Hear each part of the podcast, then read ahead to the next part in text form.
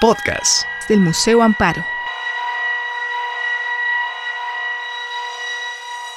Vamos a dar inicio a nuestra segunda mesa de diálogo del Encuentro Internacional de Fotografía 2019 con el título Extendida como una mujer. Me da muchísimo gusto presentar esta mesa que tiene como tema Releyendo el canon desde una perspectiva de género y tenemos el honor de que nos apoye con la moderación Deborah Dorotinsky Alperstein.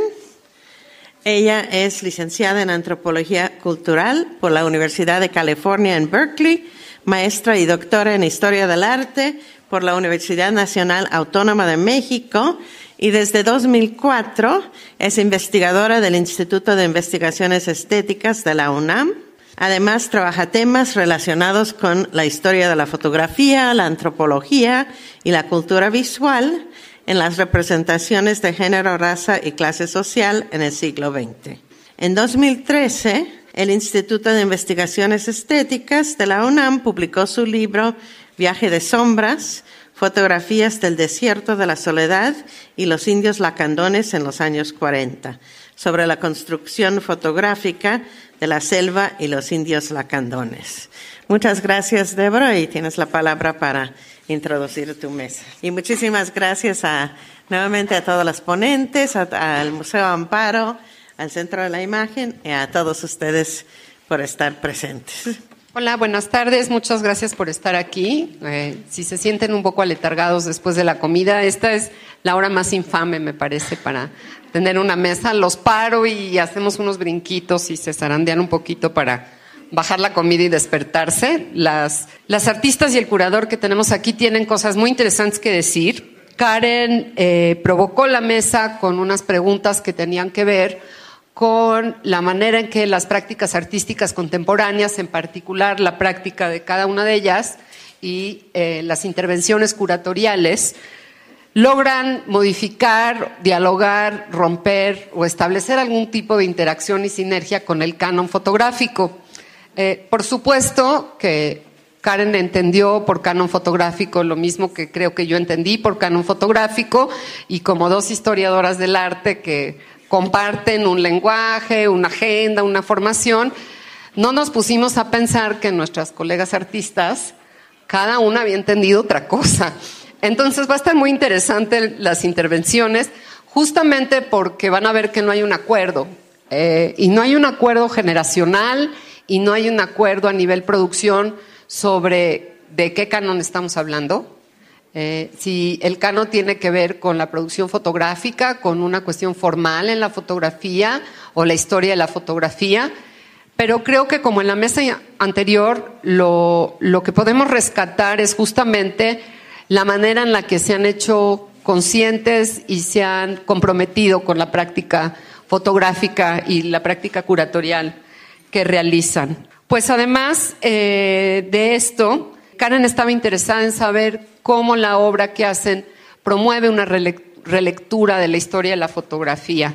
Y creo que es interesante pensarla porque justamente la historia de la fotografía ha estado escrita en clave occidental como europea, norteamericana, y pues tenemos muchos años peleando y se ha peleado mucho desde Alquimia, desde Luna Cornia, por hacer una historia de la fotografía mexicana y una historia de la fotografía latinoamericana. Entonces, en ese sentido, eh, pues quisiera yo empezar presentando a Leonora Vicuña. Leonora estudió artes visuales y fotografía en la Escuela Fotoarte en Santiago de Chile. Vivió el exilio de la dictadura en Francia, el lugar donde cursó estudios de antropología en la Universidad de la Sorbonne. Es una de las fundadoras de la Asociación de Fotógrafos Independientes y ha participado en numerosas, incontables exposiciones colectivas e individuales, tanto en Chile como en el extranjero. Se ha desempeñado como productora de cine, montajista de films, de animación y profesora de fotografía y además ha incursionado también y trabajado mucho con eh, la comunidad mapuche. Y bueno, ahora vive y trabaja en Santiago de Chile. Qué pena, qué dolor de corazón. Muy bienvenida, Leonora.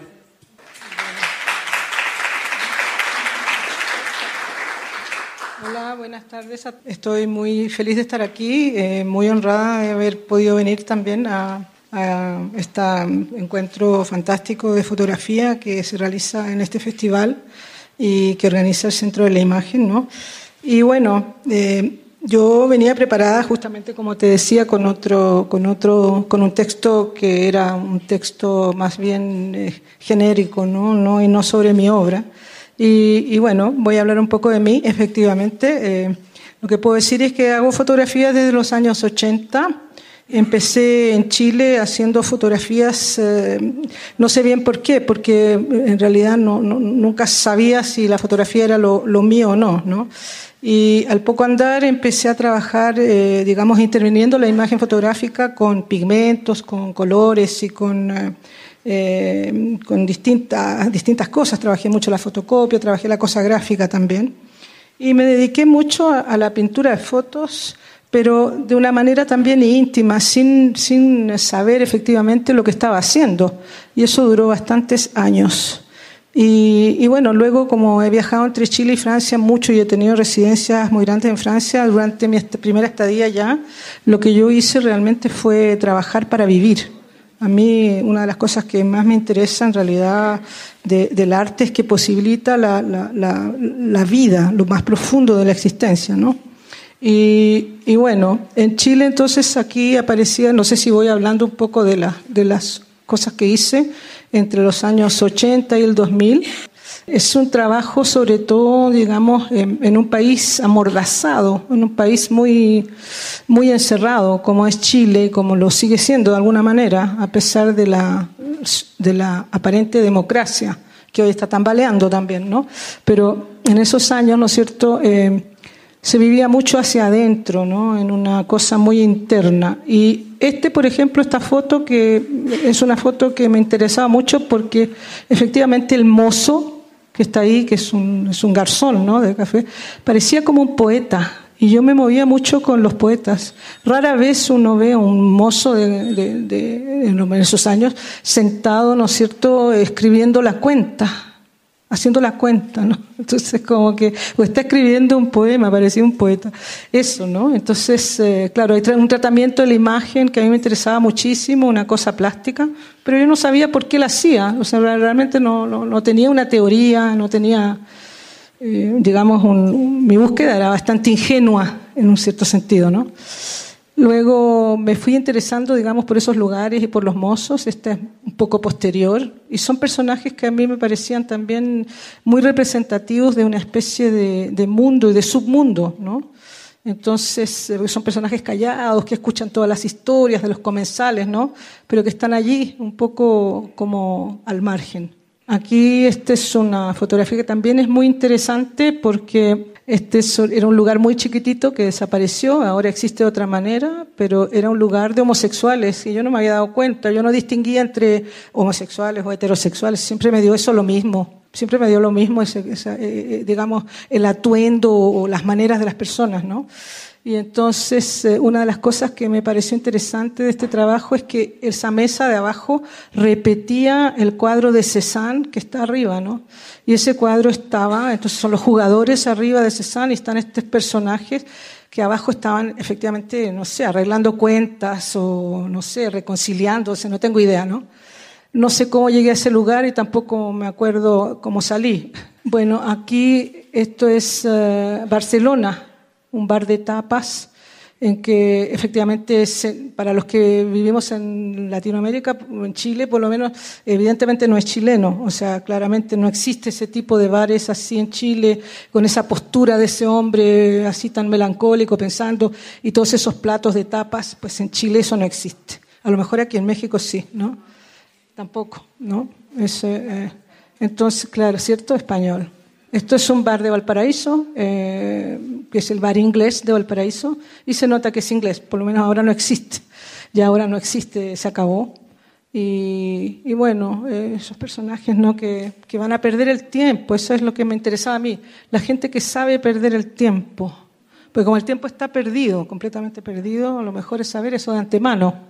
Aquí volvemos a otro bar y, también me interesaba mucho la actitud de la mujer. Tengo pocas mujeres así en los bares, pero ella está de un aburrimiento fatal Y creo que es la persona que llevaba las cuentas o la dueña, la, como la dueña del lugar, ¿no? Y ese lugar también era un lugar de comida, de, de, muy, de comida rápida, de pasar, ¿no?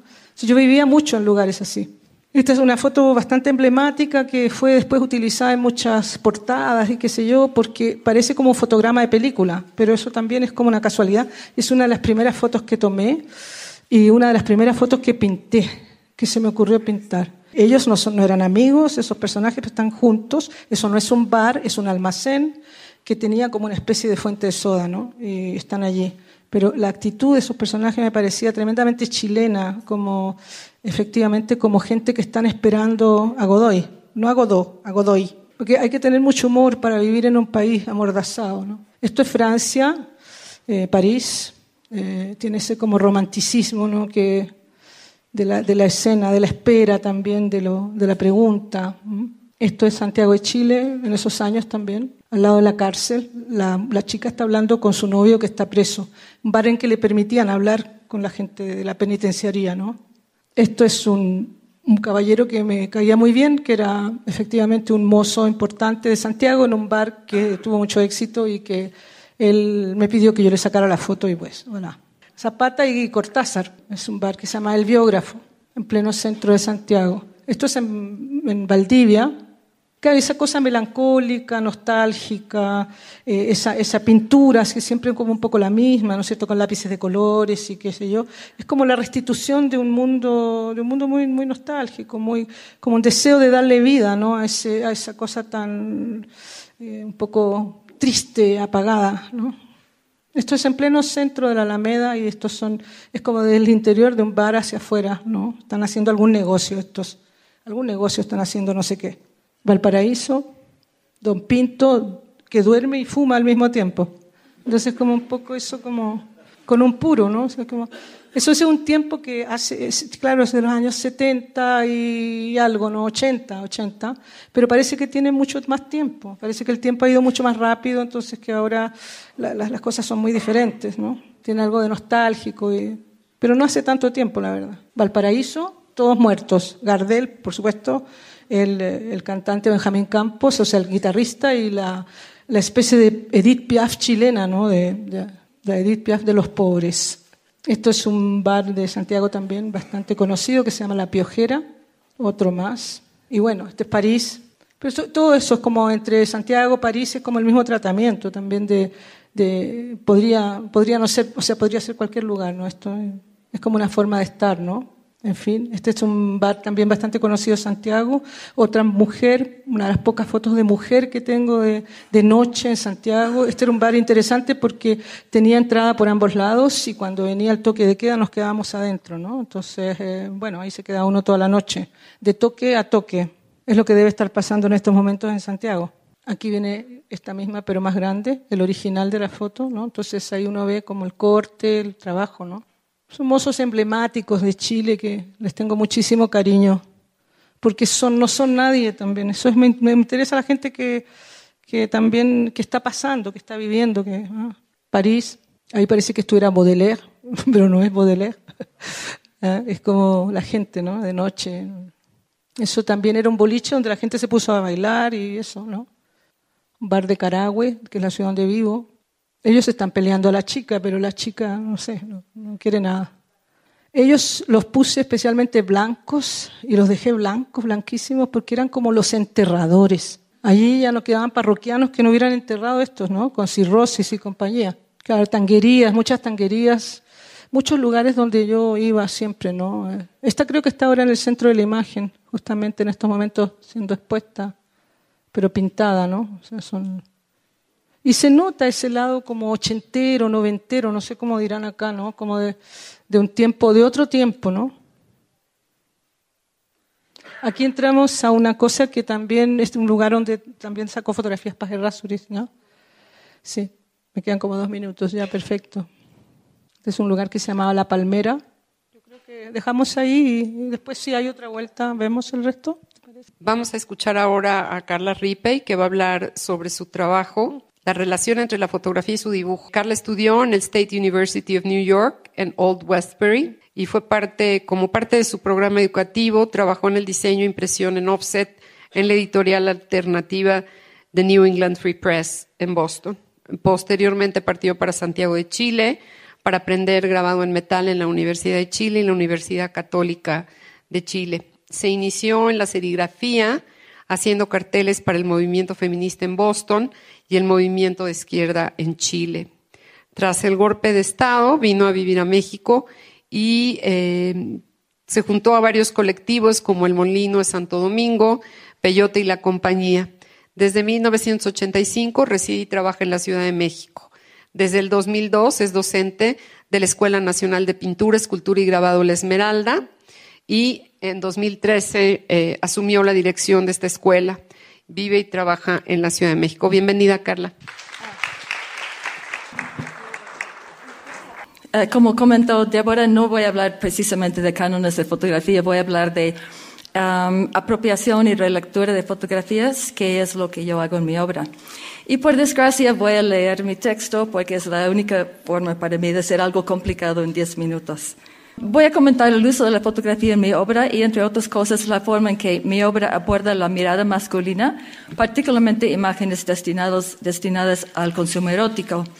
Recientemente me encontré, no por primera vez, con la idea de que hay un vertiente de mi producción que podría ser considerado, considerado, políticamente incorrecto. Me había topado con esta reacción hace mucho cuando un cuñado mío, americano, y de izquierda no quiso colgar un calendario de mis dibujos en su casa porque incluía desnudos y por ende explotaba sus cuerpos. Retomé esta reflexión a partir de mi inclusión en la exposición Radical Women, donde me di cuenta que mi forma de abordar el tema del cuerpo distaba mucho de la de mis contemporáneas.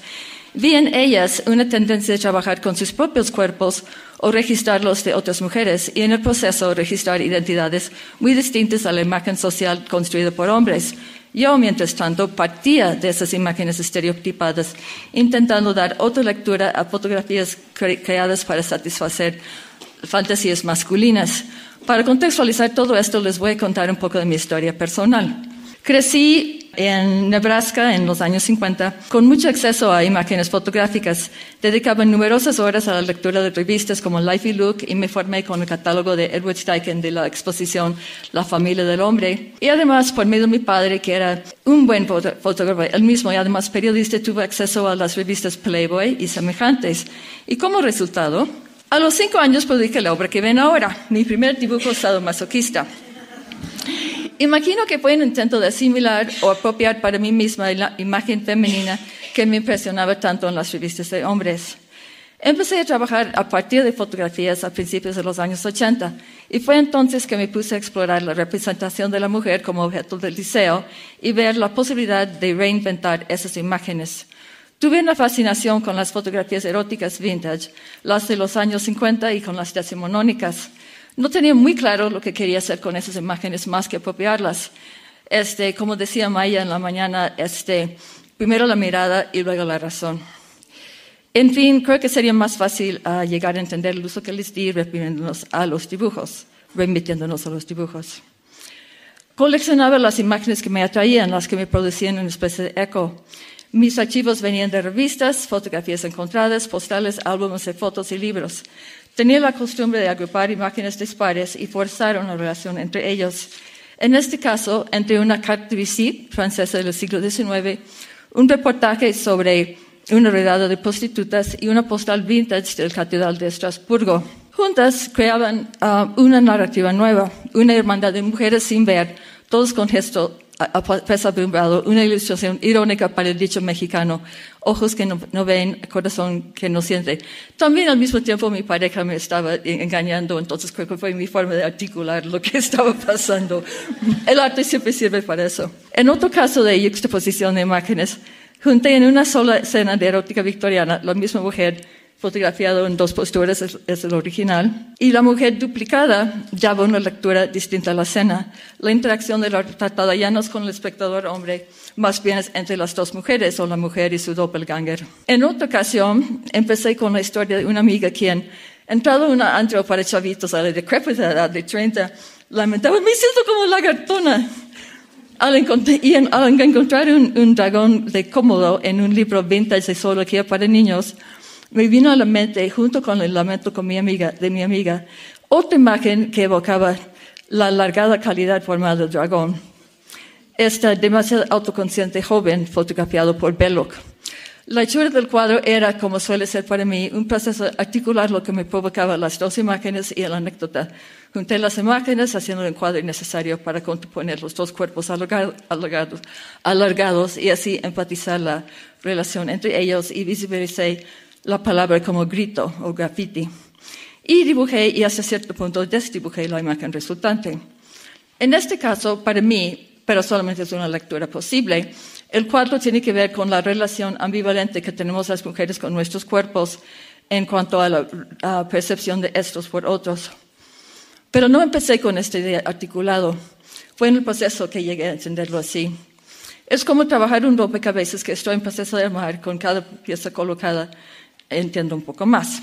El mismo proceso me ha llevado, pero básicamente hice un, dibujo combinando lo, lo, bélico con lo íntimo, con esta obra de Brassai y estas pirámides. Y en este proceso observo, tengo una predilección por frustrar la expectativa que levantaba la imagen erótica original. Por ejemplo, hacía meses mi versión de esta imagen de principios del siglo XX está ahí. Al encontrar esta fotografía, mi reacción inmediata fue de goce sensorial con las espléndidas telas. Y al mismo tiempo tuve el impulso de suprimir las nalgas, pero tiene que estar fuera de escena, a la vuelta, no a la vista. Así lo lírico puede ganarle a lo mórbido. Aparte de las arenas movedizas ya comentadas, llevo muchos años deconstruyendo y reconstruyendo muchos tipos de imágenes fotográficas, tanto en libros de artista como en dibujos de instalaciones aprovechando los contenidos de mis archivos para crear nuevas narrativas. En este caso, mi colección de puntos de fuga, de mi colección de puntos de fuga, construí la obra del finito al infinito. De una investigación de fotos históricas de los pueblos muy al norte y al sur de las Américas salió la instalación American Extremo. Y apropié mis archivos de fuego en libros de artista con tema de, en temas de, tema de insolación. Y de una película de gangsters de Kurosawa, eh, saqué material para una fotonovela acolchonada. Y hacía investigaciones de imágenes en Internet para construir imágenes a partir de lo encontrado, como en esta. Salido de escribir en, en Google Mujeres Fuego, es de la serie Mujeres Fuego y Apetos Peligrosos. Investigaba en mi obra la manifestación de lo bello y lo terrible de distintas culturas, además de explorar asuntos de género y autopercepción. Recién me han comentado el concepto de la postfotografía, en que el fotógrafo o artista, frente a la plétora de imágenes ya existentes, se dedica a explorar este vasto material para darle otra salida o lectura. Este último proceso, la relectura, ha sido mi punto de partida desde hace muchos años. Da la posibilidad de crear un diálogo entre el registro original y su intención y la intención articulada al retomar la imagen. Finalmente, el arte aparte de los otros valores inmediatos que se le atribuyen en su momento, estéticos, culturales, políticos y hasta económicos, sirve como registro fino de la época histórica en que vive uno, además de ser un registro de las circunstancias particulares de la o el artista. Quizás al estudiar la historia de nuestros días, el registro de esta época se observará que, que con la enorme facilidad de reproducción de la imagen se crearon condiciones para la imagen palimpsesto o imágenes construidas sobre las ruinas de otras imágenes, que puede ser diálogo, un acto caníbal o simplemente reciclaje. Muchas gracias.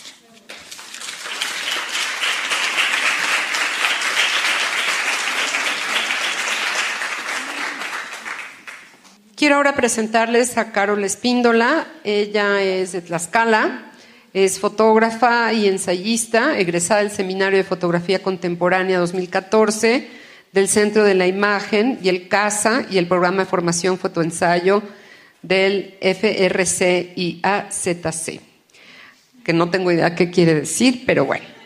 Eh, ganó el premio de ensayo 2016 el Manuel Carballo, convocado por el gobierno del estado de Tlaxcala. Fue becaria de jóvenes creadores del FONCA en 2015-2016 Obtuvo el premio Tlaxcala de Artes Visuales en 2005 y de nuevo en 2014 y recientemente participó en las exposiciones de tema muy interesante. Ya vieron ustedes una muestra de la familia del hombre, eh, imágenes con las que creció Carla. Aquí se trata de otra exposición que de hecho supongo eh, dialoga con esta exposición y se llama The Family of No Man, que se, eh, se llevó a cabo en el marco de los encuentros de la fotografía en Arles. También participó en la exposición Exposed, Expuestas en Charlotte, eh, Estados Unidos, y Vitamina A en la Biblioteca Vasconcelos en la Ciudad de México. Carol, bienvenida.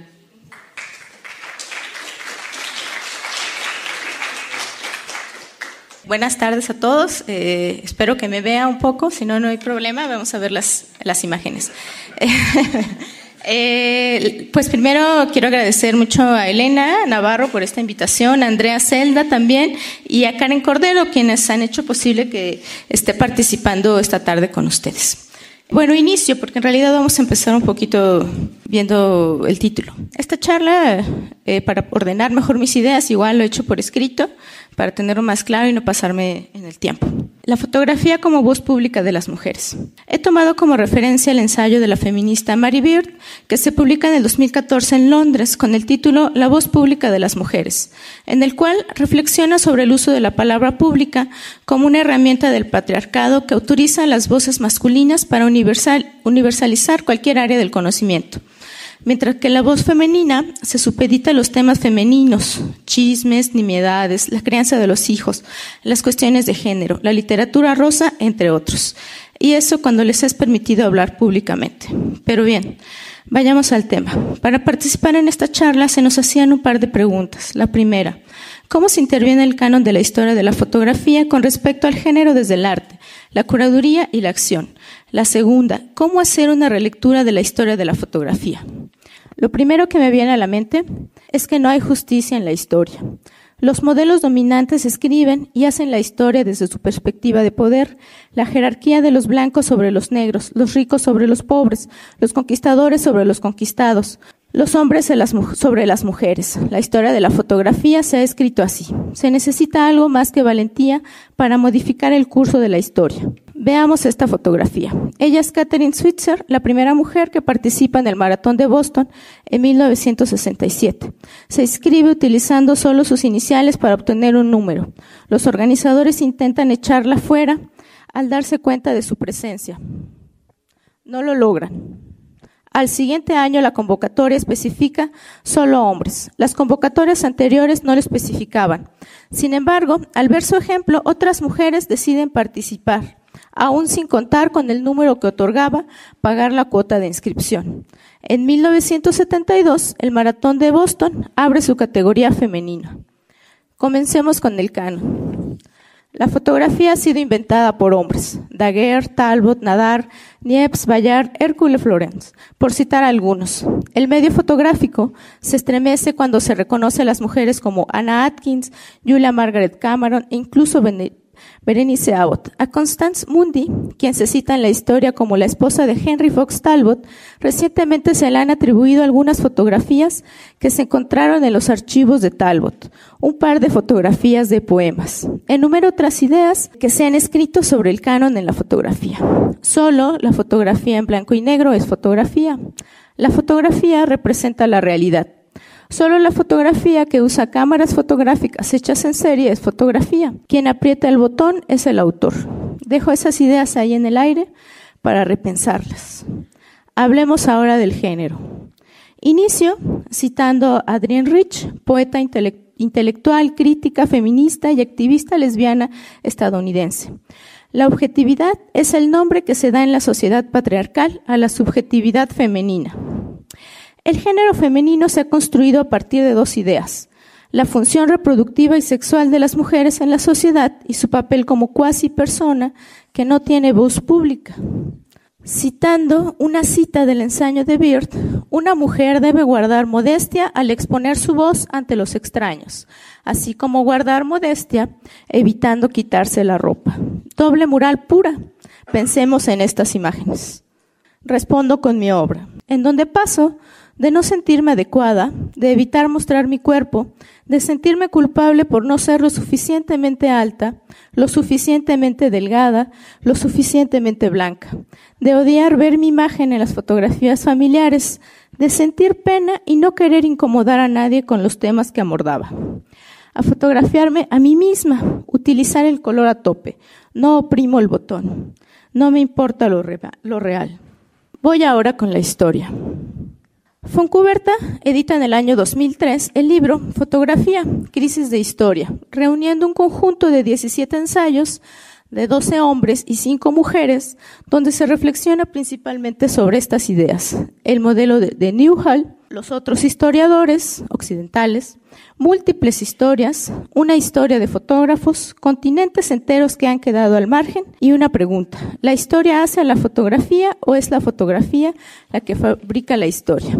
Y cito, Newhall escribió una historia que convenía a los coleccionistas y conservadores de Museo de Arte Moderno, y Chiarenza empezaba a preparar el terreno para los del arte contemporáneo. Se plantean en este libro, preguntas muy pertinentes. ¿Se ha hecho una verdadera historia de la fotografía o tan solo su arqueología? ¿Cuáles serían los principales filtros culturales, ideológicos y políticos que han regido los modelos historiográficos dominantes? ¿Puede estudiarse todavía la historia de la fotografía como disciplina autónoma o es más conveniente analizarla en sus aplicaciones a otros campos? Periodismo, publicidad, medicina, arte, antropología. ¿Debe prevalecer una historia de los autores o una historia de las imágenes? ¿Cómo hacer una historia de la fotografía políticamente correcta? Ya les decía antes que la historia se ha escrito objetivamente, según la figura dominante de poder, marcada esa escritura no ingenuamente por el punto de vista patriarcal. En la historia oficial de la fotografía no se contempla por ningún lado a la fotografía como una creación femenina. Respondo nuevamente con mi obra. Quiero reescribir la historia, la historia de las imágenes del cuerpo, de la belleza, de lo que se ha construido socialmente como femenino. Quiero mostrar con mi obra que lo personal es político. Quiero que la fotografía se cuestione a sí misma sobre qué es fotografía. Para mí, luz, dispositivo tecnológico, imagen. Y olvidar la culpa. Que no haya vuelta atrás. Finalmente, la fotografía como voz pública de las mujeres. La obra en la que estoy trabajando estos días surge de un descubrimiento personal, de un suceso que cayó la voz pública de las mujeres, la censura y destierro de la historia de la ciencia de Antoinette Brown Blackwell, quien formaba parte de un grupo de poquísimas mujeres investigadoras y científicas que se contraponían a los estudios biológicos encabezados por Charles Darwin, que buscaban probar científicamente, entre comillas, que las mujeres eran inferiores a los hombres. Antoinette mantiene conversaciones vía correspondencia postal con Darwin, posterior a la publicación en 1871 de su libro El origen del hombre y la selección en relación al sexo. Ella utilizó sus iniciales para poder establecer contacto. Posteriormente, aunque aclaró que se trataba de una mujer, él seguía diciéndole señor. En 1875 publica el libro Los sexos a través de la naturaleza, como respuesta científica al libro de Darwin pero fue desestimado por los hombres de la época que dominaban la voz pública de la comunidad científica. En el contexto, histórico, este suceso se ubica después de la Revolución Francesa, donde algunas mujeres comenzaban a hacer públicas sus ideas sobre el derecho a ser reconocidas como ciudadanas con iguales derechos a los hombres. En Inglaterra se publica el texto Vindicación de los Derechos de la Mujer en, 1792 de Mary Wollstonecraft y en Francia Olympia de Gaulle publicaba la Declaración de los Derechos de la Mujer y de la Ciudadana casi al mismo tiempo. Casi de inmediato, el libro de Darwin, del origen del hombre, fue utilizado como argumento válido para prohibir el voto y la participación de las mujeres fuera del ámbito del lugar. A la mujer se le relegó a la función de madre, esposa, sin voz, sin derecho a tomar partido en las decisiones de Estado. Hegel explicaba en su fenomenología del espíritu que el destino de las mujeres era la familia y el de los varones el Estado, y este hecho no podía contradecirse. Con todo ello en mente y otras ideas más contemporáneas, surge mi reciente trabajo, El origen de la mujer, un trabajo donde comienzo por sobreponerme en el estudio de las proporciones ideales del cuerpo a partir del hombre de Vitruvio, donde me doy cuenta que la historia de la evolución del hombre fue eso, una historia del hombre. Con el origen de la mujer, nuevamente mi eje es el cuerpo femenino y sus relaciones con las representaciones de la belleza. Con la teoría evolutiva, con la emisión en la ciencia del cuerpo femenino por sus connotaciones sexuales posteriores al 1850, atacando la idea de la mujer como ser inferior que Darwin nos impuso. Quiero ser Lucy, darle voz, reconocer que esos restos óseos reconocidos por primera vez en 1974 como un espécimen femenino cambiaron el curso de la historia. Quiero hacer pública mi declaración por el cuerpo. Utilizo la fotografía para ello. Esta es mi forma de hacer arte.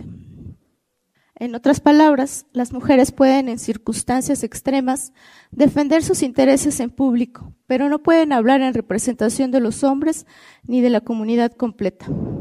Mary Bird. Muchas gracias.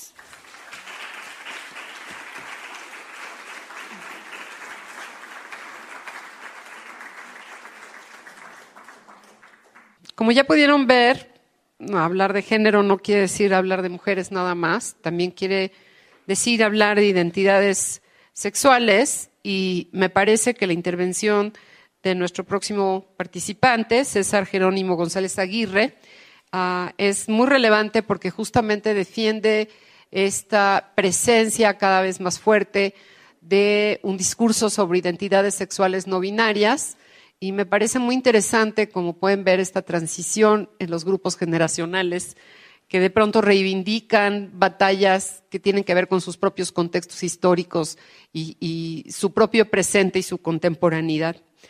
César es artista visual por la Universidad de las Américas aquí en Puebla. Ha trabajado como investigador para la colección Isabel y Agustín Coppel, el Museo del Palacio de Bellas Artes y el Museo Robert Brady. Actualmente es curador del Centro de la Imagen y editor de la plataforma de imágenes contemporáneas PIX. Sus investigaciones reflexionan en torno a la relación entre el cuerpo, la memoria, el género y el deseo, e indagan en las genealogías afectivas de comunidades sexo-disidentes en México, situadas en el lapso de 1970 a 1990. Vive y trabaja en la Ciudad de México. Entre sus curadurías que él destaca más, se encuentran Moléculas de Mundo de Carlos Jurado, presente en el Centro de la Imagen en 2016, Piratas en el Boulevard, Irrupciones Públicas de 1979 a 1989 de Agustín Martínez Castro, en el Centro de la Imagen en 2018, Anomia, Aventuras Gráficas de una Feminista Urbana de Ana Barreto, Welcome to Lipstick de Maya Godet, Piezas interferidas, Días de Artistas, Días de Musa de María Eugenia Chayet en el Centro de la Imagen este año y Reinos Artificiales en el Centro Nacional de las Artes en este año. César, bienvenido. Muchas gracias. Eh, gracias.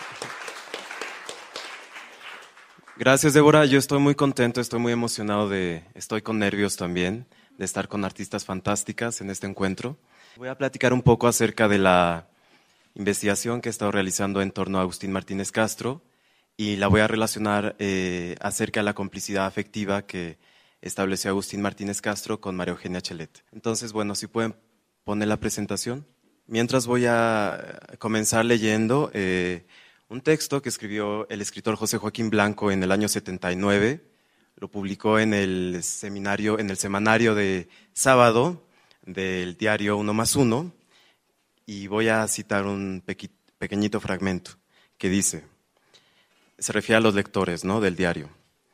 ¿Alguna vez el lector se ha topado con algún puto por la calle? ¿Ha sentido su mirada fija? ¿Lo ha visto aproximarse a pedirle un cigarro, hacerle conversación, sugerirle? Recuerdo que en muchas de las novelas que he leído, cuando aparece algún personaje homosexual, el autor se demora nerviosamente, intrigado por sus miradas. Las califican como sesgadas, fijas, lujuriosas, sentimentales, socarronas, rehuyentes, ansiosas, rebeldes, serviles, irónicas, etc. Estos adjetivos no hablan de los ojos de los homosexuales en sí, sino de cómo la sociedad establecida nos mira. Somos parte de ella, sobre todo de su clase media, y a la vez la contradecimos. Resultamos sus beneficiarios y sus críticos. Voluntaria o involuntariamente, al decidirnos a ser como somos, lo hacemos contra ella y colaboramos a su disolución. Sin embargo, la homosexualidad, como cualquier otra conducta sexual, no tiene esencia, sino historia. Y lo que se ve ahora en de diferente en los homosexuales no es algo esencial de personas que eligen amar o coger con gente de su mismo sexo, sino propio de personas que escogen y o son obligados a inventarse una vida. Pensamientos, emociones, sexualidad, gustos, costumbres, humor, ambiciones, compromisos. Independiente, en la periferia o en los sótanos clandestinos de la vida social. Esta es una imagen que, me encanta. Es parte de un proyecto audiovisual que produjo Mario Eugenia Chelet con Agustín Martínez Castro a mediados de los años 80, titulado Azul. Es un homenaje a imaginario eh, auditivo y, sonoro y musical de Agustín Lara. Y me gusta mucho comenzar con esta imagen porque justamente habla de algo que he tratado de investigar desde una reconstrucción de la memoria y de la microhistoria, desde, digamos, un papel un poco eh, complicado en reconfigurar algunas historias que se han perdido justamente por la aparición del VIH en México. Eh, el trabajo con Agustín Martínez Castro eh, implicó una serie de trabajos con testimonios de gente que sobrevivió a la, aparición del virus, pero que sin embargo habla de una lucha social muy importante que atraviesa prácticas artísticas con mundos activistas. ¿no? Para mí, este despliegue y este desborde es una bisagra que une ambas producciones sociales y que una no tiene ningún disparate ni pelea entre una y otra. Esta imagen, como ven, es muy abstracta, eh, uno de los, eh, una de las grandes inspiraciones eh, para comenzar esta investigación es que el acercamiento a esta historia de, que involucraba las imágenes de Agustín Martínez Castro dentro de un contexto social de lucha política se había desgastado por el paso del tiempo, por la circulación de las imágenes que habían tenido un lugar dentro de la esfera artística, pero sobre todo dentro de la esfera de la calle, eh, que habían pasado o circulado de imagen a imagen, de mano a mano, de cuerpo a cuerpo, en fotocopia y en folletería, nos habíamos encontrado, me encontré, en los centros de documentación con este tipo de imágenes, ¿no?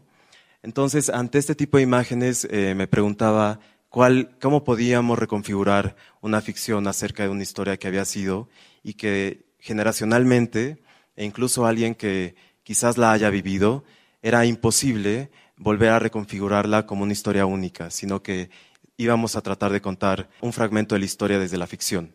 Esta es otra de las imágenes. Eh, una cosa que me interesa hablar es que digamos que Agustín Martínez Castro eh, formó parte del grupo de fotógrafos independientes. Eh, fue un personaje bastante, fue un individuo cercano al Consejo Mexicano de Fotografía que permitió el surgimiento del Centro de la Imagen.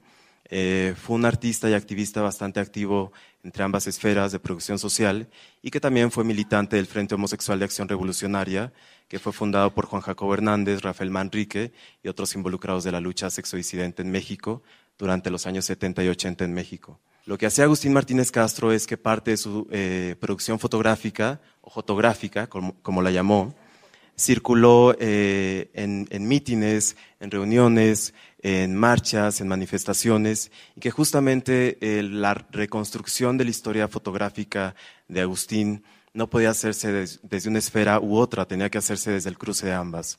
Entonces, aquí vemos una de las imágenes como eh, por la fotocopia, por el uso, por el paso de los años ha perdido nitidez. Y esta es una imagen icónica, a mi parecer. Agustín la titula Prólogo, Ojos que da pánico soñar hace referencia al texto que les he leído un fragmento de José Joaquín Blanco. Eh, y justamente eh, José Joaquín se pregunta por cómo, cómo viene la historia de la sexodisidencia a romper con la rebeldía de ese momento, con los estatus sociales de ese entonces, y cómo el lugar de la mirada se sitúa como un lugar de rebeldía. Digamos que para mí es muy importante pensar en cómo miramos y en cómo nos acercamos a las imágenes y quiénes, con quiénes entablan eh, relación eh, tanto intelectual como afectiva, como de memoria, porque justamente es la manera en la que creo se pueden ir construyendo ciertas genealogías de la memoria, de la visualidad y del afecto. esta es otra de las imágenes que tomó Agustín Martínez Castro.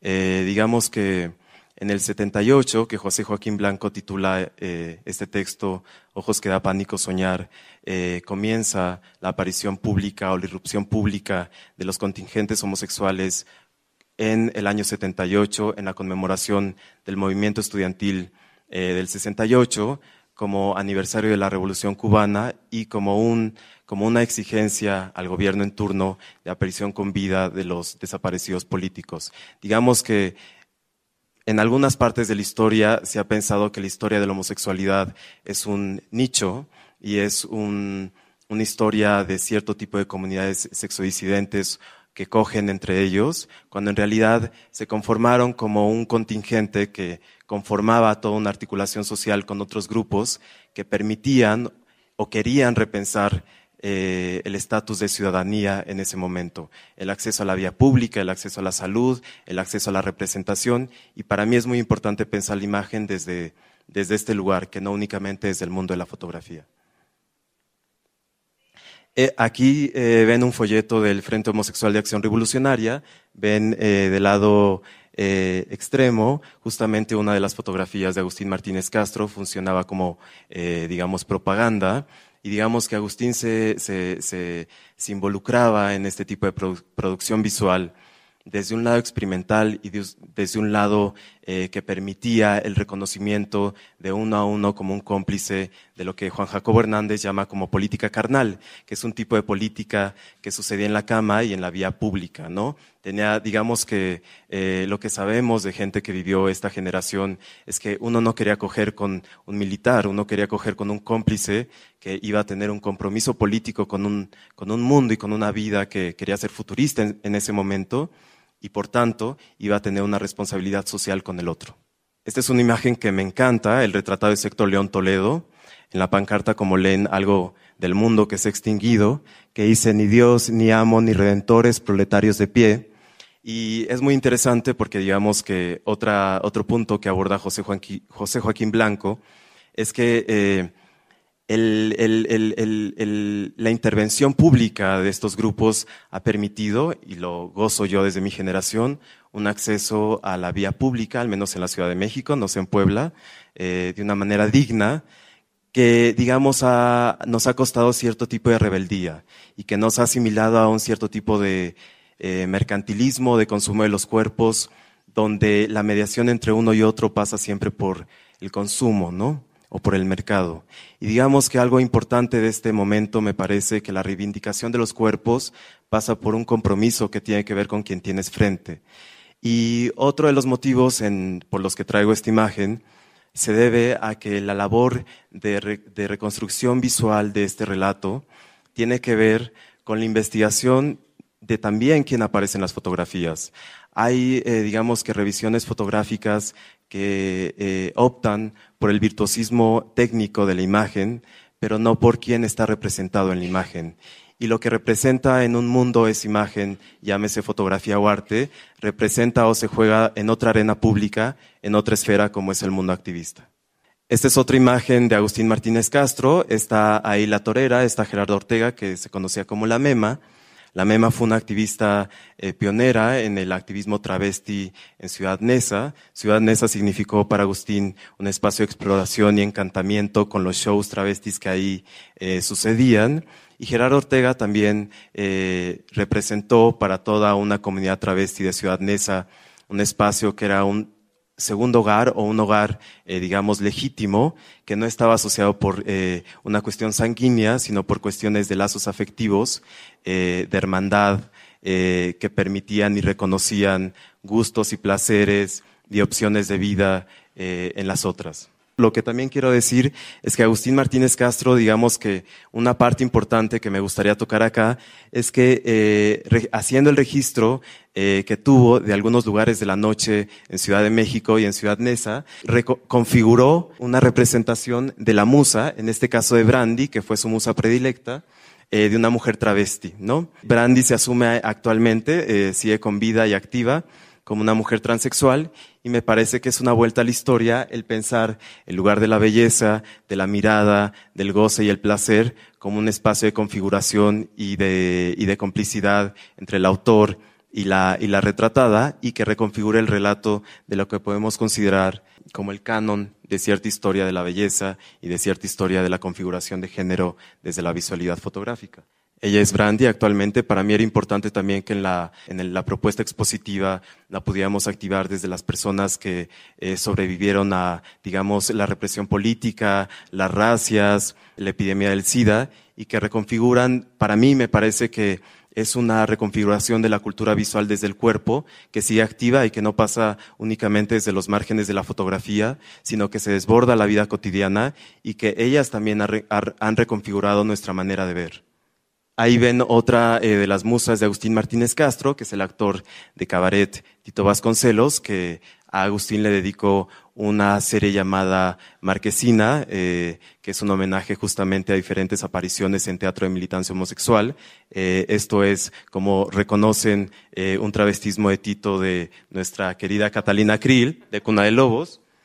Como ven, tanto María Eugenia Chelet como Agustín Martínez Castro también reconsideran el papel de la cultura popular en la, configuración de la memoria y de nuestra manera de ver. Este es otra vez Vasconcelos como Hamlet y después travestido nuevamente como Hamlete. Eh, aquí está en una canción apasionada que lo que me parece interesante, que voy a resumir de manera muy breve, es que Agustín, eh, el trabajo de Agustín puede relacionarse de una manera eh, muy variada, incluso con temáticas de la noche, con una tradición fotográfica que a lo mejor se ha aventurado, sea pertinente platicar incluso del trabajo de Nan Goldin pero que también permitía configurar y rememorar una historia local de lo que fue el espacio nocturno de la Ciudad de México y ciertos momentos, hitos para las historias de, los, de las homosexualidades en el país. Y bueno, también tenía un papel muy importante la experimentación fotográfica. Mi argumento es que al momento de salir del closet con todo este contingente, también la fotografía tiene que salir del closet. Se desmonta el cuarto de revelado fotográfico que sucedía, como saben, en un cuarto oscuro, eh, también de impresión fotográfica en plata gelatina y lo que comienza a ser es hacer una analogía con lo que sucedía en la calle, que es reproducir la imagen en fotocopia y poderla circular, ensuciar y reproducir una y tantas veces.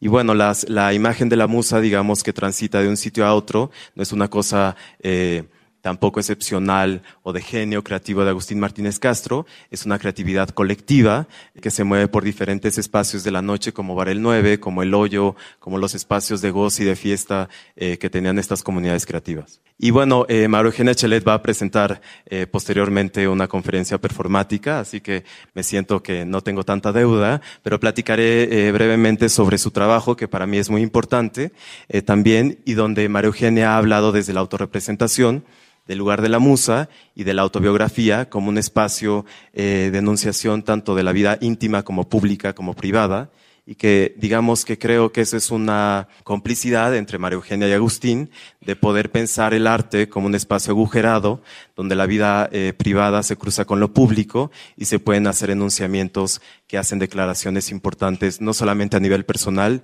sino a nivel político. Estos son unos fragmentos de su última serie que se llama Piezas Interferidas y que justamente es una de las exhibiciones eh, que tenemos en Centro de la Imagen. Eh, las voy a pasar muy rápido porque creo que ya me rebasé de tiempo. Eh, y ya para terminar, pues bueno, paso libremente unas fotografías de cómo es el registro de la exhibición que fue Agustín y cómo es la exhibición que ahorita está de María Eugenia. Gracias.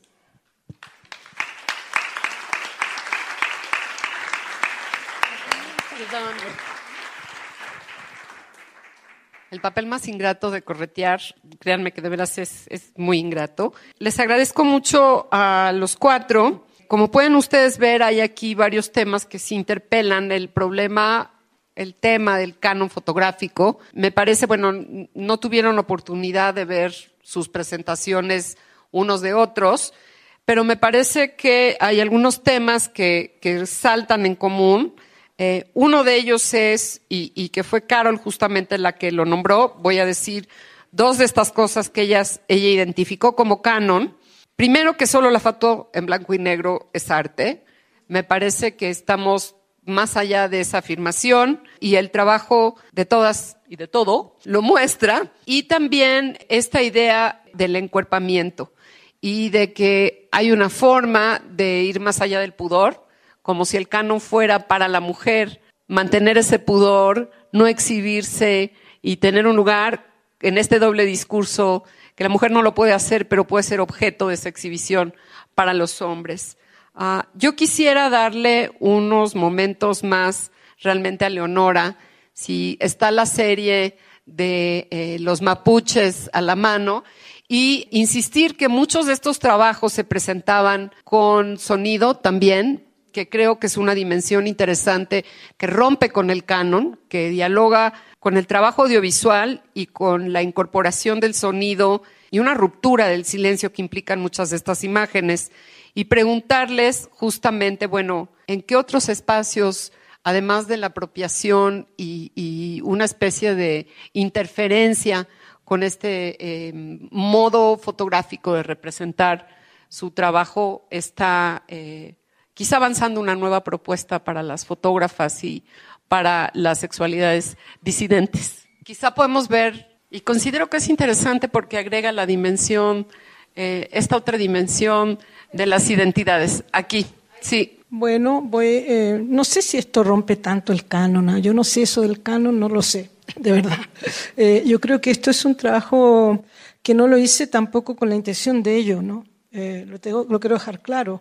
Eh, creo que lo multimedia hace ya tiempo que está dando vueltas ¿no? en el mundo y, llegué a ello efectivamente a través de un trabajo eh, de, de, haber residido en Francia mucho tiempo y haber trabajado mucho con lo multimedial y con los discos interactivos que por supuesto cuando comencé a trabajar ya estaban obsoletos, obsoletísimos. Todos los trabajos que hice interactivos, que no fueron pocos, eh, hoy día son invisibles, ¿no? porque no, no, no, los lee ningún computador, no tienen el ritmo, etcétera, etcétera. Esto más bien, Domus Aural, es un trabajo que realicé con otro chileno, más joven que yo, en la Araucanía, que es una región que está a 700 kilómetros de Santiago, y que es un lugar donde yo pretendía residir y que ahora sí resido. En esa época no, no había logrado aún, y que consistía efectivamente en un trabajo sobre eh, el, el, domus sobre qué, cuál es el, el, domicilio nuestro, dónde vivimos, ¿no? ¿Qué somos? ¿Qué, qué conforma nuestro domicilio en, en, un lugar y en un país donde efectivamente tenemos identidades que están muy atravesadas, ¿no? Entonces, ese lugar es un lugar de eh, mapuches, ¿ya? Yo no soy mapuche, pero tampoco soy eh, o sea, soy catripache, según ellos, es decir, no soy winca, no soy el nuevo inca que viene a dominar al mapuche, no soy winca, que así dicen ellos a los blancos, sino que soy de otra sangre, catripache. Y yo siempre me sentí catripache, o sea, no, no indígena, ¿no? Son muy amigos míos, por supuesto, pero, pero no soy indígena. Con... Entonces el trabajo consistió en tratar de definir de una manera bastante rápida, porque era una beca y había que contestar a ello, la relación que existía entre el sonido y la imagen, por un lado, y entre lo que nos conformaba a cada uno de los dos como, como personas. Jorge había trabajado mucho el sonido, venía de Curacautín, tenía una familia completamente desarmada, un padre que no conoció, etcétera. Yo vengo de una familia muy constituida, de una familia ilustrada, chilena, eh, importante, con un abuelo muy importante que nos, eh, escritor y además político, qué sé yo, perseguido, que se evadió cuatro veces de la cárcel en Chile, en fin. Y, y que teníamos una formación de artistas muy importante, de intelectuales. Entonces, tratamos de meter en este dominio, en este domus aural, aural es por el sonido, ¿no es cierto? Tratamos de meter en el fondo todo. Y claro, nos quedó como poncho, como decimos en Chile. Nos quedó como poncho totalmente porque evidentemente el trabajo, que es muy interesante, eh, tuvo múltiples lecturas, pero no tuvo eh, una lectura, eh, ¿cómo se llama esto? Única o, o, o, o decir, había cosas que costaba leer, ¿no? Efectivamente, y que ahora con el paso del tiempo cuesta. Está compuesto por fotografías, video, arte sonoro, en fin, ¿no es cierto? Y parte, una de las cosas importantes que había era un fogón. El fogón, ¿no es cierto?, es, eh, como un, centro de, cenizas donde se cuecen las tortillas, ¿no es cierto?, se reúne la gente, se cuentan los cuentos y todo. Y ese fogón, ¿no es cierto?, era una proyección de imágenes de, arriba abajo, entonces el fogón ardía con imágenes, ¿no? esa era la idea. Entonces estaba lleno de imágenes que pasaban y las imágenes estaban tomadas eh, eh, en, en, la Laucanía, en Santiago, y era un cúmulo de diferentes imágenes que cada uno de nosotros dos aportó. ¿no? Y luego había unas cajas de luz, había un fonógrafo mapuche que ya lo verán, no sé, por ahí vendrá, un retrato borrado que era una serie de imágenes, de dos imágenes, que creo que fue mostrado en México en el Festival Cervantino, me parece. Habían fotografías y un envolvente sonoro, ¿no es cierto? Eso era toda la cosa. Y bueno, ahí viene un, poco el texto de lo que yo hablo, ¿no es cierto?, de, de este trabajo sobre un Chile profundo que yo vine a rescatar y que tratamos de trabajar, digamos, con, Jorge, que no nos conocíamos tanto, pero a través del sonido y a través de la imagen. ¿no? Bueno, y ahí vienen varios textos y hubo varios, textos de curadores. El curador fue finalmente Mario Fonseca, que también, bueno, es una persona conocida en, Chile, ¿no? Las imágenes, lo siento, no son tan, buenas. ¿ah? En Casa de Herrero, Cuchillo de Palo. Es un poco esa la, una de las proyecciones de ceniza, ¿no? Eso es en la estación Mapocho. Hicimos esto, lo presentamos en muchas partes y salió afuera. Era un, era un lío hacer esto, era un lío tremendo porque había que conseguirse la ceniza, llevarla para un lado, para otro. en fin, habían muchas proyecciones además y habían varias cosas. Entonces, claro, era, complejo la cosa. Y claro, ahí en la sala había un tremendo sonido, entonces con cantos, con ruidos de la calle, con gorjeos de pájaros, con gente caminando, con transacciones en las calles, no sé un poco el ambiente de la vida, ¿no? Y este es el, el regue, que es una caja de luz en que están varios amigos, o sea, eh, ahí también estoy yo, entre medio, que también soy amiga mía. Y el, el es ahí está, eh, ¿cómo se llama? Eh, un, un, cantante mapuche que es muy interesante, que es un tipo que era vecino, y es vecino aún, aunque ya está famoso, entonces va más a Canadá que a Chile y poetas, está mi padre también. Y claro, hay una cosa también de, de elegir ese trabajo de retratos. Hicimos muchísimos retratos, pero la gente nos pedía que no mostráramos tanto los rostros, ¿no? Entonces opté por eso, por no mostrar ni siquiera los míos. Y entonces los retratos de la gente, entonces dije, bueno, tápense, a ver de alguna manera, ¿no? Y hay tramas ahí, qué sé yo.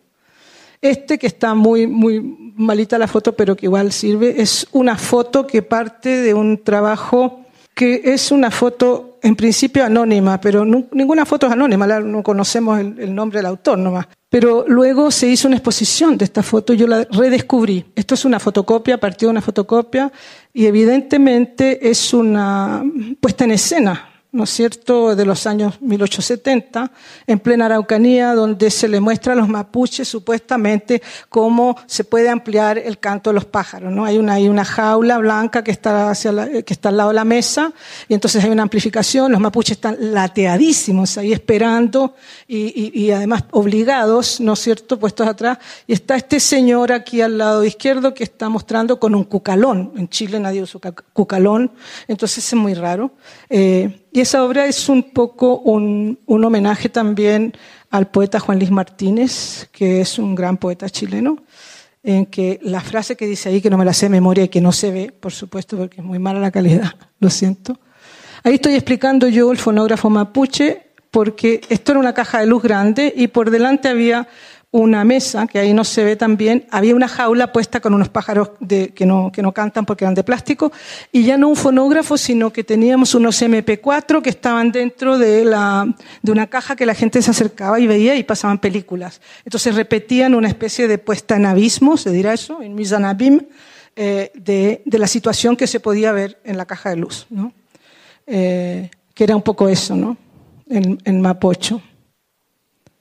Y bueno, había un ambiente sonoro todo el rato y también pusimos un, además, digamos, porque teníamos, todo esto era un proyecto, entonces eh, se trataba de que nos entendiéramos, digamos, entre el, entre el sonido y, y, y, la imagen sin utilizar el cine solamente, ¿no? Y claro, nos entendíamos si no nos entendíamos, y entonces era complejo la visión de Jorge o el oído o el sonido de Jorge y mis visiones, pero logramos hacer algo que fue bastante eh, entretenido por último, ¿no? Y al final también pusimos algunos textos, pasaban, entonces desfilaban en el, en el ¿cómo se llama esto? En, en el, en el vídeo, algunos textos, pero que no eran nuestros, sino que eran un texto que me gustó muchísimo, que era de un personaje que se llama Marcola, que lo deben conocer, brasileño, que está preso, que es el jefe, parece, de los narcotráficos, pero parece después que era un discurso apócrifo, ¿no? En que él decía que en realidad, eh, que lo más importante era ser un narcotraficante y estar en la cárcel y tener mucha guita y que, bueno, si ustedes han visto ya, eh, ¿cómo se llama esto? Ipanema radioactiva, ¿ah? ¿qué les parece a ustedes? Estamos todos en el infierno, yo leo a Clausewitz, yo soy un tipo que está aquí y nadie me puede matar, ¿no? Yo tengo todo el poder del mundo porque yo puedo mandar a matar a quien quiera, decía. Es una cosa escrita que si lo pueden ver alguna vez, circula por internet y es muy aterrador, porque dice, no hay solución. Nosotros siempre queremos que haya solución a todas las cosas. Él dice claramente, no hay solución. O sea, ni siquiera solución final. es terrible. En fin, hay muchos retratos, como digo, y bueno, con los lugareños, entonces hay muchos retratos. Los lugareños querían, cuando nos veían salir con las máquinas, entonces, a mí también, a mí también quiero salir en la foto, ¿no? Ocupamos algunas cosas como estas cintas y ese trarilón con, ¿no cierto?, mapuche y y la gente se fotografió. Que me parece que, además del trabajo sobre los mozos en los bares, era un proyecto que nos permite ver pues otra forma de acercarse a una diferencia como, como creadora y a invitar a una forma de politización, pero también de acceso a una vida pública de, de otros que quizá no tienen el mismo acceso a la vida pública. Y ahí quería yo quizá que empezaran no sé, a rebotar algunas ideas, invitar al público a que les haga preguntas, justo pensando en, en estas intervenciones, estos robos, préstamos, plagios, como quieran llamarle, del diálogo con las imágenes de la historia, la fotografía, el uso de la fotografía coloreada, eh, em, los cambios a estas eh, imágenes estereotipadas de la historia del arte o el canon de la pintura intervenido con tu propio cuerpo, si se convierten estos en, espacios de eh, articulación de otras formas de acceso a la vida pública. No sé, los invito a que hagan preguntas. Bueno, a mí me gustaría comentar respecto a lo que decíamos de que solo la fotografía en blanco y negro es fotografía. Eh, quizá en la parte de la producción fotográfica hay muchísima libertad y podemos utilizar y todas estas cámaras digitales son eh, muy generosas porque nos permiten ver las imágenes y estamos muy contentos con el color. Eh, pero cuando nos enfrentamos al coleccionismo, a la compra de obra, es cuando incluso eh, el, el, valor que se le da a la fotografía color es muy bajo en comparación con el valor que se le da a la fotografía análoga. ¿no? Tengo uh, compañeros y compañeras eh, fotógrafas que terminan a veces haciendo eh, pues, reproducciones de sus piezas que, que provienen de, de lo digital a, formatos análogos, ¿no? Plata sobre gelatina, platino paladio, cianotipias para poder eh, entrar a, los, a las ferias y, eh, de arte, ¿no? A, las, a todas estas ferias de foto, lo, lo, que se vende, lo que compran los museos, lo que se colecciona, eh, no necesariamente es la fotografía a color. Eh, sí, yo creo que todos desde sus presentaciones maravillosas hicieron una aproximación estupenda acerca de esa idea de cuerpo como objeto. Uh, me interesaría mucho si pueden como hablar desde esa perspectiva el cuerpo como soporte, el cuerpo como materia, el cuerpo como contenedor, el cuerpo que se mm, modifica, se transforma, se digamos como que se pone también como un objeto de estudio y que de alguna manera pues está movilizando una cantidad de estructuras que son, pues, súper, súper actuales. Bueno, no voy a responder directamente a eso, pero sí estaba pensando, me quedé con eso de los cánones, ¿no? Pero, y, realmente nosotros que no somos académicos no, no tenemos mucha idea de, de, todo eso de los cánones, pero donde sí creo que sí he entendido lo que es un canon, donde yo lo rompí fue, precisamente cuando empecé a usar foto para elaborar mi obra, porque eso no se hacía, decir ripa y fusila fotos, este, eh, digo, hasta que la, la, apropiación este, empezó a ser grande en Nueva York, ya se, ya, ya se pudo justificar eh, romper ese canon de que tenías que dibujar de, de lo que ves enfrente. Lo demás que tengo que decir, frente no tiene que ver tampoco, pero les voy a decir lo que estoy pensando. Primero fue muy interesante ver cómo tu obra tiene una relación con lo, que está haciendo están, eh, María Eugenia Chalet, ¿sí? Ajá. Y, este, y también tu obra tiene mucho que ver con lo de Agustín este, Martínez, Castro Martínez. comentando lo que, lo que decía Rosario acerca del cuerpo impreso, eh, a mí algo que me ha emocionado mucho en la obra de Agustín es eh, pensar esa impresión y traslape de diferentes capas, eh, porque digamos que experimentó con la serografía o la electrografía y después le intervenía también de manera pues singular, pero también compartida con otros autores como Leonora.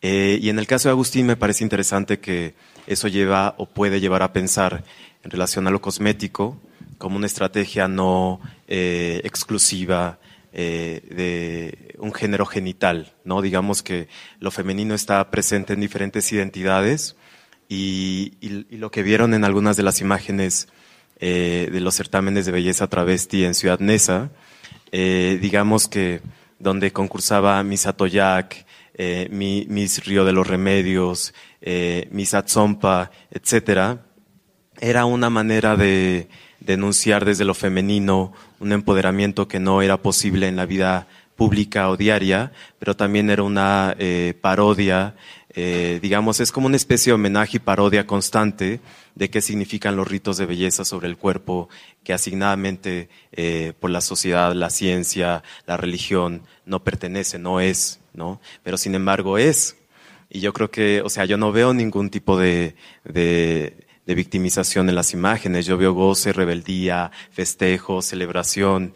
Y yo creo que eh, el trabajo de Agustín permite ver eso, permite ver la rebeldía, la rabia, el reconocimiento, la empatía eh, de esta historia que, que, el trabajo de Agustín permite pensar y que otros trabajos de otros autores y autoras permitirán eh, ir hermanando. Yo creo que eso no lo veo como un requiem en un sentido, digamos, de aproximación a una memoria histórica, sino justamente también como un puente que permite tejer, eh, digamos, vasos comunicantes con una imaginación que puede entrever cosas y que puede reconocer también eh, lazos afectivos que no, que a veces están sesgados porque justamente no eh, pudo suceder una transmisión de conocimiento a causa del VIH, del SIDA.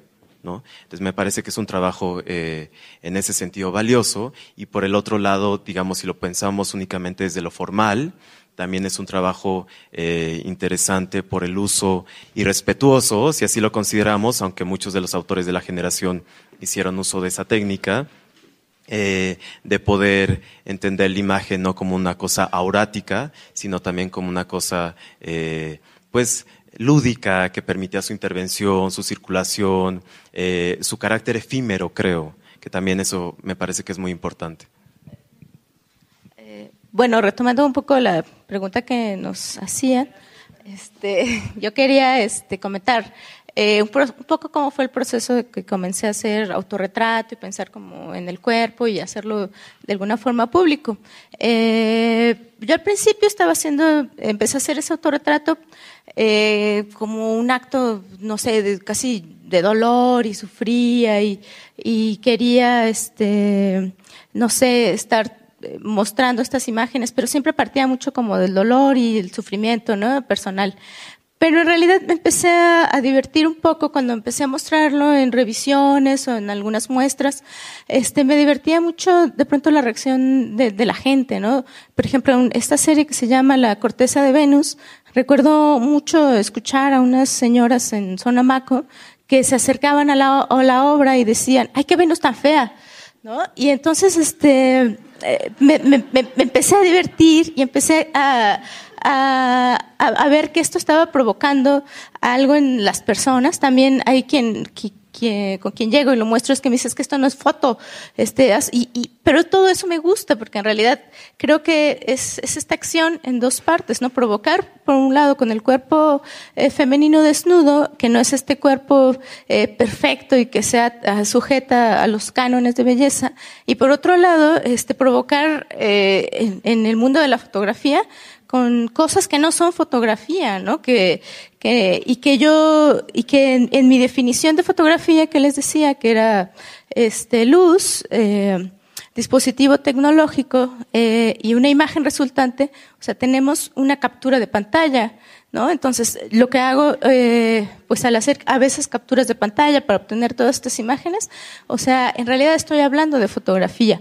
pero justo lo que hace es, provocar a quienes han estado estableciendo estos cánones. Y, creo que me gusta esta provocación, cada vez me divierto más y quiero hacer cosas que, de pronto eh, no se sujetan a lo que es correcto, a las imágenes eh, que, que se pretenden ver de lo que pueda ser una mujer o no, ¿no?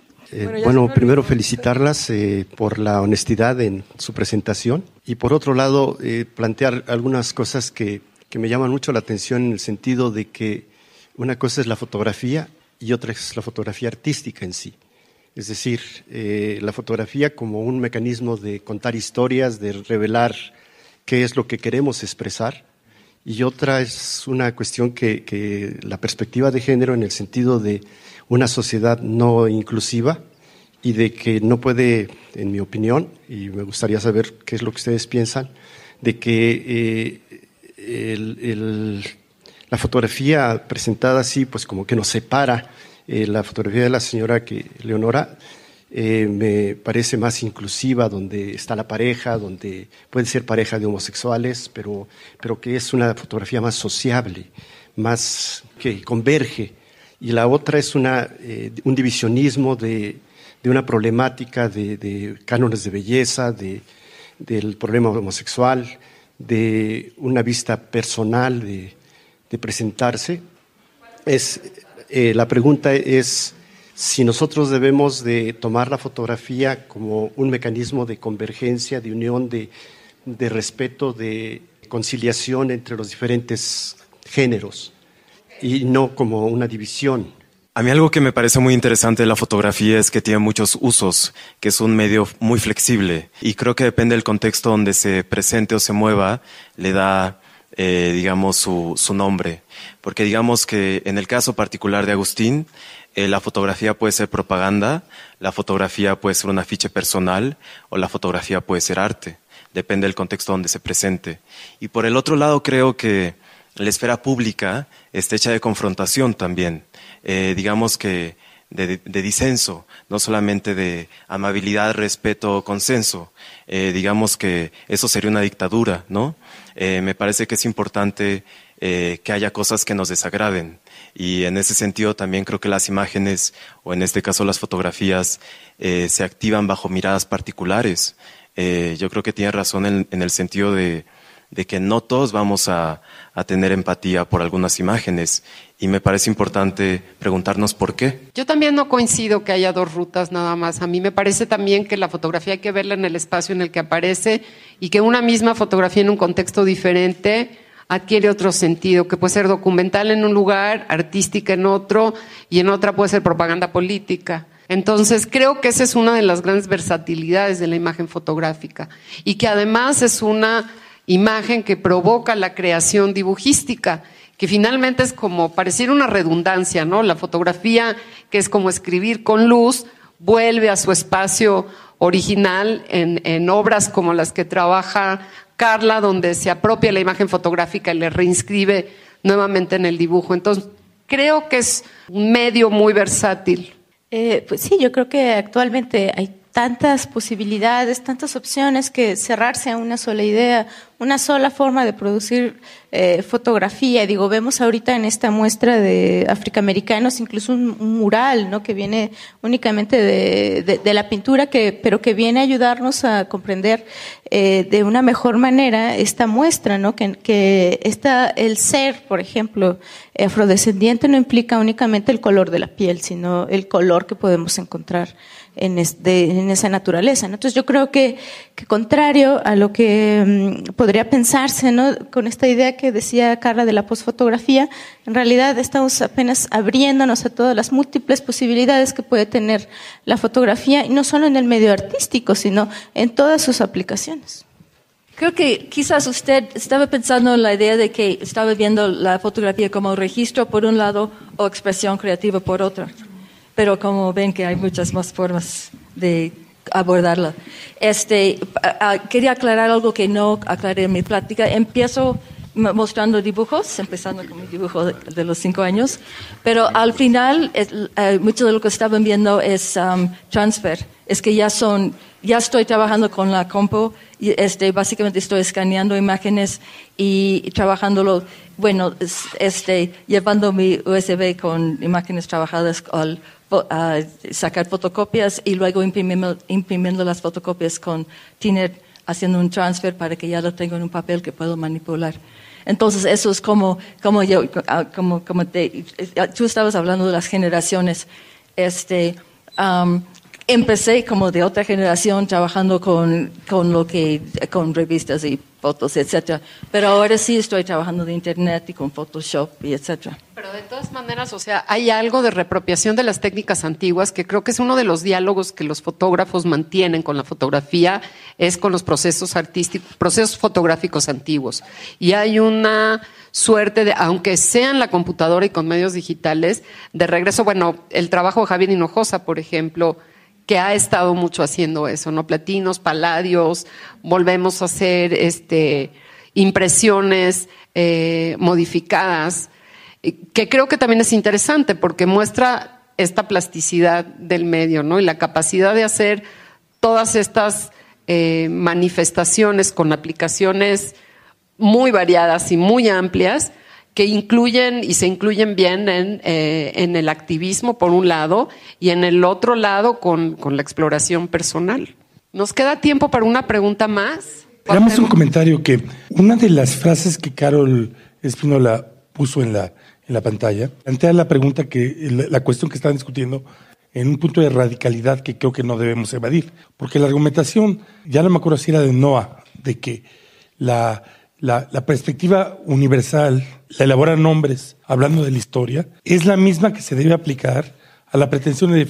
O sea, sería inescapable hoy decir que cualquier pretensión de establecer una diferenciación entre la fotografía y la fotografía artística, lo único que vuelve a restablecer es la suposición de que se puede establecer una hegemonía precisamente de ese discurso que establecía cuál era el límite de lo público y la jerarquía. Entonces hay un punto en donde yo creo que ser fieles a lo que eh, Carol estaba diciéndolo, estaba diciendo, tendría que plantearse, sí, la cuestión de la, del carácter artístico de la fotografía era un mecanismo ideológico represivo. La, la pregunta de qué puede ser artístico en toda la fotografía, es, es especialmente la fotografía, que, que, que ahora debía reivindicar el, que su estatuto artístico fue ambivalente eh, eh, todo el tiempo, es algo que nosotros tenemos que asumir como, como el potencial de lo fotográfico. Era simplemente una, una, una acotación respecto de que a mí me pareció una cita muy poderosa. No me equivoco que era de Noah, ¿verdad? De Mary Bird. Gracias. Bueno, yo quisiera agradecer a Karen, a Elena, a todo el equipo del Centro de la Imagen y al, equipo de aquí del Museo Amparo por la acogida que nos han dado y la atención. Muchísimas gracias a ustedes también.